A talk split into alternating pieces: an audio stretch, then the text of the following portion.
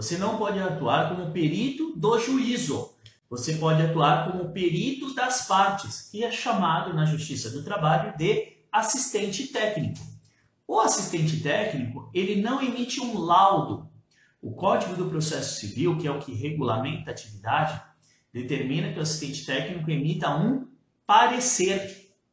E por ser um parecer técnico e não um laudo, você, como técnico em segurança do trabalho, tem total competência para emiti-lo, tá? Então, uh, atuando como perito assistente ou assistente técnico, você pode emitir um parecer técnico, sim, inclusive contestando o laudo do perito do juiz, tá? Não há nada que impeça.